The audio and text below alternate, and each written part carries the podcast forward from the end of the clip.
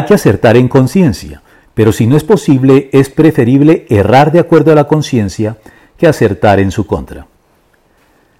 La conciencia es fundamental en la vida y en la práctica cristiana, como se desprende del hecho ya muchas veces mencionado sobre el lugar central que la libertad de examen y de conciencia ocupa en la tradición protestante. Es por eso que mantener una conciencia sensible, limpia y solventemente ilustrada y operante, iluminada por la Biblia y la guía del Espíritu Santo a través de ella, es crucial para los creyentes, siendo una conciencia con estas características el último tribunal de apelación al que el cristiano debe acudir para actuar responsablemente delante de Dios y de los hombres, como el apóstol Pablo lo dio a entender en múltiples oportunidades en sus epístolas, entre las que sobresale la siguiente declaración al respecto.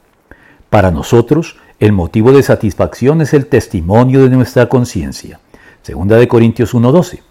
Al punto que obrar con una conciencia iluminada y limpia es un motivo de dicha en la vida, pues así que la convicción que tengas tú al respecto, manténla como algo entre Dios y tú.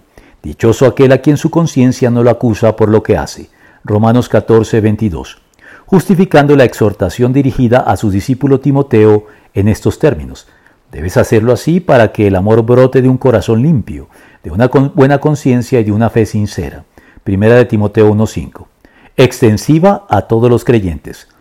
Deben guardar con una conciencia limpia las grandes verdades de la fe. Primera de Timoteo 3.9. Y confirmada con la siguiente advertencia solemne. Y mantengas la fe y una buena conciencia. Por no hacerle caso a su conciencia, algunos han naufragado en la fe. Primera de Timoteo 1.19.